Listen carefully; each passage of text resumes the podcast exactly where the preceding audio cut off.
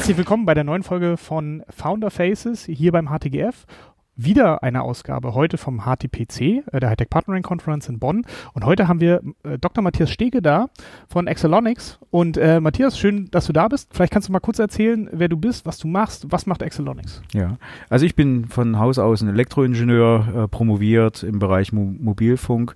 Äh, wir haben, äh, oder die Excelonics ist schon meine zweite Firma, die wir gegründet haben. Die erste Firma war im Bereich Mobilfunk-Basisstations. Mhm Test unterwegs, haben wir erfolgreich verkauft und das war für mich so der Antrieb, das auf jeden Fall nochmal neu zu äh, versuchen, weil äh, die Phase, in der man den Markt findet, in der sozusagen noch alles unklar ist, das ist eigentlich die schönste Phase, da kann man noch viel äh, Kreativität mit reinstecken. Ich habe äh, nach meinem Studium promoviert äh, an, an der TU Dresden äh, und bin sozusagen im Bereich Mobilfunk schon seit war mehr als 20 Jahren heimisch und äh, freue mich natürlich jetzt, dass mit äh, 5G äh, neue Technologie äh, in, in den Markt kommt und neue Applikationen möglich sind und dort arbeiten wir dann auch mit der Excelonics und, äh, und unseren Kunden äh, daran. Genau. Wer das Format schon kennt, wir fangen jetzt mit einem kleinen Fragebogen an, einfach um so ein bisschen die Basislinie zu setzen. Der Klassiker, Kaffee oder Tee? Ja, eher Kaffee. Eher Kaffee, ja. um wach zu bleiben. Ja, also um wach zu bleiben und weil es schmeckt. Ja. Weil es schmeckt ja. besser, ja. Also seitdem es diese tollen Kaffeemaschinen gibt, die alle vernetzt sind, äh, bin, ich, bin ich wunderbar aufgehoben. Ja. Auch, auch über äh, Narrowband? Zum Teil ja auch schon über Narrowband. Wir selber haben leider noch keine vernetzt. Oh. Äh, das, den Auftrag hätten wir gern gehabt. Dafür äh, tracken wir Bierfässer, ist auch nicht schlecht. Auch nicht schlecht. Äh, das können wir auf Bier oder Wein? Äh, eigentlich eher Wein, aber fürs Tracking mache ich dann schon eine Ausnahme. Dann tracken wir auch Bierfässer. Das glaube ich.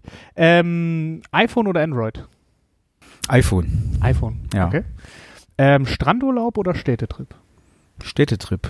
Ganz klar? Ja, viel weil, sehen? Ja, viel sehen, viel rumkommen, äh, eher nicht so am Strand rumliegen, nee. Sondern die Zeit nutzen. Genau. Ähm, Auto scheren oder Auto kaufen? Also mieten oder? Das ist eine gute Frage. Also ähm, ich habe ein eigenes Auto, ja, ja aber das, ob das nächste Auto wirklich dann nochmal ein eigenes Auto werden muss. Äh, ich habe drei Kinder, das heißt also Familie mit drei Kindern, die da braucht man schon äh, ja. in einer gewissen Phase mal ein Auto. Äh, aber ich habe schon gesagt, das nächste Auto wird auf jeden Fall kein, kein äh, Verbrenner mehr und das nächste Auto wird unter Umständen auch ein geliehenes. Mal gucken. Ja, ja. Ich habe das auch, äh, auch eigenes Auto gehabt, dann verkauft, weil man es halt in Berlin nicht mehr gebraucht hat und mhm. jetzt äh, mit Familie wieder geholt, weil das ist dann doch wieder. Äh, Für die Einkäufe. Ja, ja, und dann ist die Familie woanders, der Rest der Familie und so weiter. Aber sonst äh, fliegen oder Zug fahren lieber? Also äh, äh, vom, vom ganzen Komfort her lieber Zug fahren. Also ich, äh, lustigerweise bin ich mit dem Flugzeug hergekommen aus Dresden, weil mhm. äh, sozusagen nach Bonn fahren ist von Dresden aus immer eine, eine kleine Weltreise. Ich freue mich allerdings morgen auf äh, den Tag, weil morgen verbringe ich den halben Tag im Zug, dann wieder zurück und nirgendwo kann ich so ungestört arbeiten. Also das, das also ein erste Klasse Ticket äh, im Sparpreis von Bonn wieder zurück nach Dresden und da ist so viel passiert äh, an, an, an Dingen, die ich dann weggearbeitet habe. Äh, so schön ist es im Büro nicht. Das stimmt, das stimmt. Das kann ich auch immer wieder nur bestätigen. Mhm.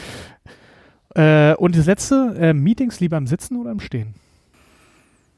Äh, am liebsten gar keine Meetings. Ah, also das ist mir das ist das mal eine gute Antwort. Allerliebste, ja. Also äh, ähm, ja, manchmal ist es so, so, so, eine, so eine Frage, wie nimmt man seine Leute mit? Mhm. Und äh, das ist halt so ein chronisches Thema. Äh, solche Ingenieure, die lieben solche Meetings und die Meetings mit Ingenieuren, die dauern auch wahnsinnig lange, okay. weil sozusagen immer das Unterste nach oben gekehrt wird und am Ende des Tages fragt man sich, haben, ist es jetzt wirklich so, dass wir das jetzt umsetzen?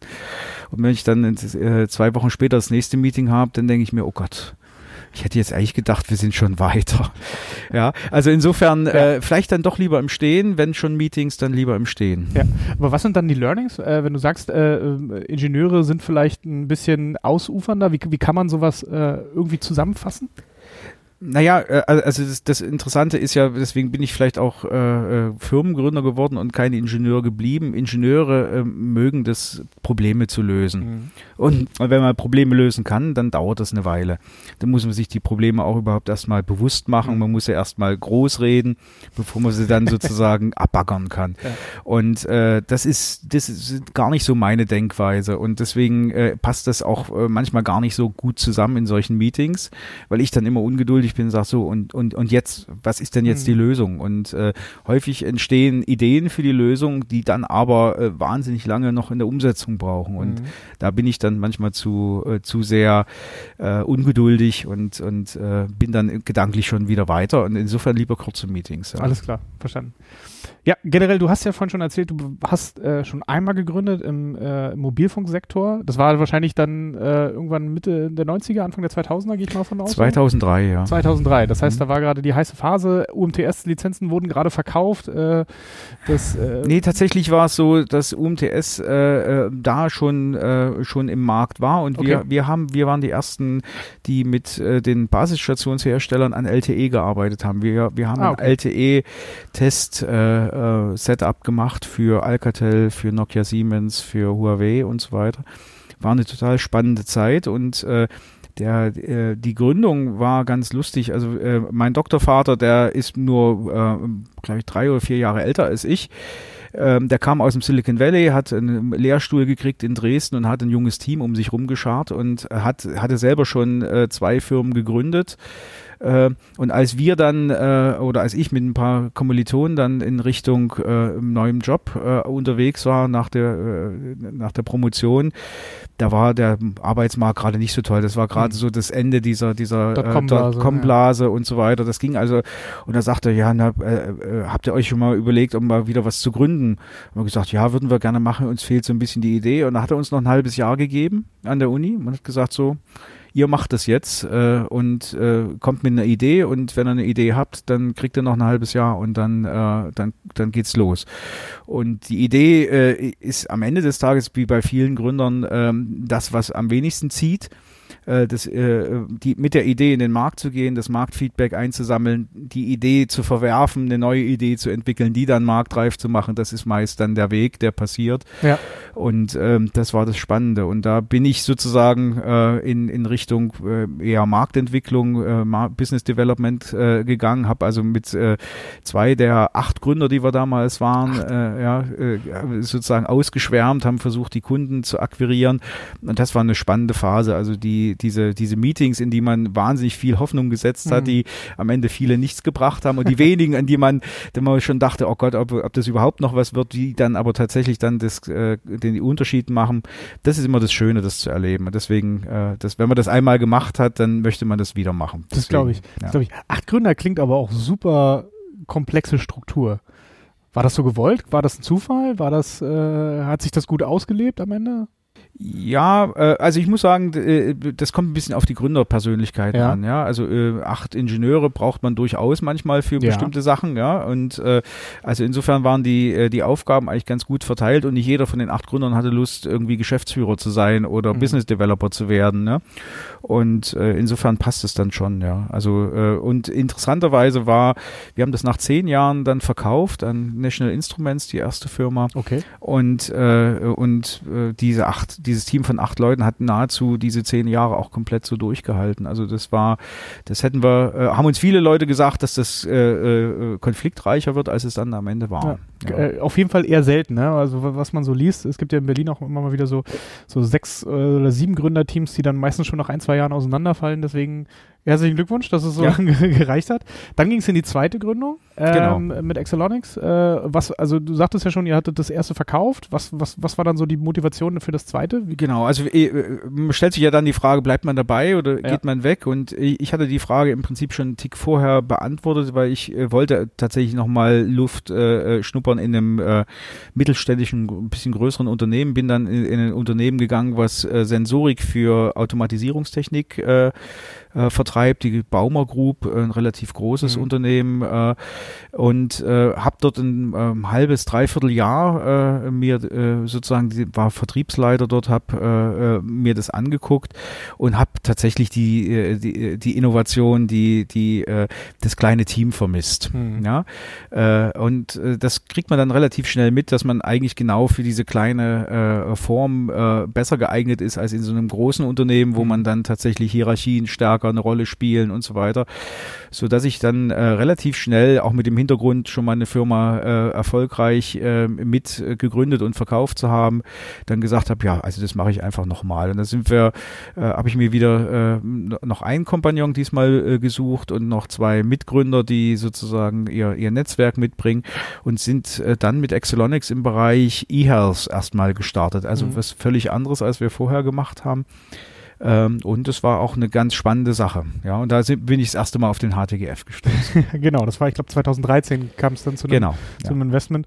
Auch schon, auch schon sehr lange dabei, also jetzt, jetzt fast sieben Jahre dann. Ja. Sechseinhalb, sieben Jahre? Genau, also die, äh, äh, und, und ich hatte ja vorhin schon gesagt, die äh, Erfahrung, die man als Gründer häufiger macht, ist, dass die Idee, mit der man ursprünglich losläuft, gar nicht unbedingt ja. die Idee ist, die der Markt am Ende, auf die der Markt gewartet hat tatsächlich äh, ist, äh, selbst wenn man Investoren dafür findet, wie das mit, bei uns mit dem HTGF und auch äh, äh, eine Handvoll privaten Investoren, die dann also relativ schnell am Anfang mit dazugekommen sind, äh, äh, gewesen ist, äh, das ist noch keine Garantie, dass der Markt tatsächlich dann auch wirklich da ist. Bei uns war es der Markt, äh, wir haben äh, gesagt, wir nehmen Smart Home mhm. äh, Sensorik, Smart Home Technologien, um äh, hilfsbedürftigen älteren Leuten äh, ein Leben unabhängig äh, in den eigenen vier Wänden äh, zu ermöglichen.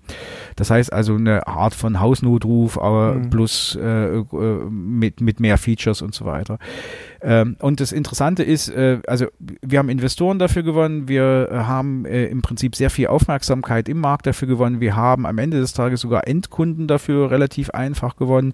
Das, was uns nicht äh, gelungen ist, ist ein skalierendes Geschäftsmodell im Bereich dieses E-Health äh, mhm. Äh, zu finden, also mit, mit Erstattung von Krankenkassen und so weiter. Also, also diese, muss man ganz ehrlich sagen, waren wir vielleicht auch zu blauäugig, ja, dann hätten wir wahrscheinlich noch ein paar Experten gebraucht, die in diesem Markt schon erfolgreich Geschäftsmodelle entwickelt haben, weil da geht es sehr viel um Politik, äh, sehr viel um Erstattungsfähigkeit mhm. und so weiter, wenig um Innovation. Ähm, und äh, so dass wir nach zwei Jahren dann gesehen haben, das Geschäftsmodell kommt nicht aus den Puschen. Äh, wir haben das, wir betreiben das mit, bis heute noch, äh, weil uns die Leute, die, äh, die das nachfragen, die älteren Leute sozusagen leid tut, wenn mhm. wir denen das irgendwann abkündigen. Und die sind auch sehr treu, bezahlen auch ihr Geld. Das heißt, aber wir haben es eben nicht geschafft, das so mhm. zu skalieren, dass wir daraus eine ganze Firma bezahlen können so dass wir äh, dann über eine zwei Jahre Consulting-Phase äh, in dem Bereich 5G-Applikationen jetzt gelandet sind. Und äh, was das hört sich jetzt irgendwie wie, wie eine völlig andere Firma an, mhm. ist es tatsächlich eigentlich nicht, weil von der von den ganzen Skillsets, die wir dort haben, vom, bei den Entwicklern hat sich gar, gar nicht so wahnsinnig viel geändert. Die Zielapplikation hat sich geändert. Ja, okay. Ja, und aber würdest du auch sagen, dass das so die, die schwierigste Situation war, die du äh, in deiner Zeit als Gründer mal mal hattest? Äh, so eine so eine wirklich, wo, wo der, wo man vielleicht gedacht hatte, man hat ein gutes Produkt, ja, nur der, der äh, äh, man hat auch Use Cases, wo es klar funktioniert, aber der Markt, äh, in dem Fall dann wahrscheinlich eher äußere Faktoren, die darauf eingewirkt haben, können es einfach nicht so abbilden, wie du dir das vielleicht vorstellst. Ja, also äh, das ist äh, eine schwierige Situation natürlich insofern, als dass man äh, immer wieder mit den Plänen vor die Investoren tritt und sagt, mhm. ja, äh, Ziele wieder nicht erreicht und, und so weiter. Äh, es war aber ehrlich gesagt nie so schwierig, äh, äh den, mit, mit den Investoren zu reden, weil man ja immer Gründe hatte und mhm. äh, auch tatsächlich auch darstellen könnte, was man getan hat, um das zu machen. Äh, das, was ich mich manchmal gefragt habe, ist, wäre es denn einfacher gewesen zu sagen, okay, wir beerdigen äh, die mhm. eine Idee und gründen eine neue Firma mit der neuen Idee und zwar völlig von, von, von neuen. Äh, das hätte bedeutet, dass wir viele von diesen Investments, die ursprünglich mal in dieses andere, äh, äh, in die andere Idee geflossen waren, sozusagen nicht mehr hätten refinanzieren müssen. Ja, also tatsächlich äh, schleppen wir ja sozusagen das Investment, was wir ursprünglich mal hatten, äh, ja, mit uns rum und und müssen irgendwann mal das aus unserem neuen Geschäft refinanzieren. Und ich möchte aber zu dem jetzigen Zeitpunkt eigentlich auch kein Geld aus dem neuen Geschäft rausziehen, weil ich möchte ja das Geschäft entwickeln. Ja, das heißt also ähm, und insofern ähm, äh, fragt man sich natürlich manchmal, wäre es denn einfacher gewesen, einen Neustart zu machen mit äh, einem Teil des Teams und äh, mit, mit, neuen Investoren? Oder ist es besser so? Wir haben uns damals entschieden, das sozusagen zu migrieren. Äh, äh die Investoren haben mitgemacht, mhm. äh, was, was gut ist. Äh, auf der anderen Seite ist es natürlich so, ähm, ähm, dass man ähm, unter Umständen würde mir jetzt ein größer Anteil der Firma gehören, wenn ich das nochmal äh, neu gestartet hätte. Ja. Aber ich denke, äh, man, man, äh, man, man enttäuscht ja dann auch ein Stück weit die Leute, die man, die am Anfang ja. mitgekommen sind und äh, das wollten wir eigentlich auch nicht. Äh, und insofern glaube ich immer noch, dass es die beste Lösung war. Und äh, es hart noch sozusagen der, des finalen Exits, um das dann zu beweisen. Ähm, das ist das, was wir uns für die nächsten, sagen wir mal, mittelfristig zwei Jahre vorgenommen ja. haben. Und im Moment äh, mit dem 5G-Standards äh, und mit der Entwicklung, die da auch jetzt äh, passiert, technologisch, sind wir meines Erachtens da ganz gut positioniert. Ja, also insofern, ja, äh, ich freue mich auf das, äh, auf die Zukunft und ich äh, bin gespannt, ob wir unsere Ziele da auch erreichen ja, können. Lass uns äh, vielleicht noch kurz abschließen. Ne? Also ähm, äh, stell dir vor, Berlin-Alexanderplatz kennst du ja, ne? Ähm, du hast eine riesengroße Plakatwand. Das heißt, du kannst da wirklich eine, ein, äh, eine Nachricht verbreiten an Hunderttausende, Millionen von Menschen, die dort äh, äh, langlaufen, vielleicht über ein Jahr oder zwei. Ähm, kannst du alles machen, was du möchtest. Was, was wäre so die, die Nachricht, die du definitiv nach, nach draußen tragen möchtest? Das ist eine lustige Sache, weil ich habe mir nie Gedanken gemacht, große Plakatwände zu äh, äh, betexten, weil wir immer so ein B2B-Business gemacht ja. haben und tatsächlich dann eher, äh, sag mal, sehr stark mit dem Kunden zusammen äh, äh, gearbeitet haben äh, und insofern Plakatwände mir da eher ein bisschen fremd sind. Ähm, das Interessante, äh, was ich äh, sagen würde, ist, ist tatsächlich immer sehr viel stärker vom Team und von dem Setting äh, der Menschen abhängig, mhm. ob so eine Firma am Ende des Tages erfolgreich wird oder nicht. Es hängt gar nicht so sehr an den, an den ähm, Assets, äh, sondern man muss das Team beisammen genau, halten. Es, es, muss auch keine, es muss auch keine äh, ähm, werbliche Nachricht sein, ja. sondern du kannst quasi, egal was du der Welt gerne sagen möchtest, ne? sei es aus privater, aus Visionssicht, aus Motivationssicht, was, was würdest du sagen, dass das sollte jeder beherzigen oder äh, ist wichtig für viele Leute, was, was sollten sie wissen, was sollten sie immer vielleicht im Hinterkopf haben, was, was, was, ist, so ein, was ist so eine Message? Also People Matter. People Matter. Ja, also äh, alles, was, was, was den Menschen bewegt, das, das äh, wird, wird einen auch in einer kleinen Firma bewegen. Äh, es menschelt äh, in dem, im kleinsten Setting. Ja. Ähm, und daraus entstehen manchmal die größten Chancen, und, aber auch die größten Risiken. Und äh, das ist und das ist für einen Ingenieur nicht das Einfachste zu managen, ehrlich gesagt. Äh, dafür gibt es eigentlich Psychologen, aber äh, wenn man eine Firma gründet, muss man wahrscheinlich von beiden ein bisschen was haben immer mit dabei sein. Ja, genau. Das kann man leider nicht so, so knallhart trennen. Vielen Dank, Matthias, äh, für diese Episode von äh, Founders Faces und äh, viel Erfolg mit Excelonics. Ja, haben, vielen Dank.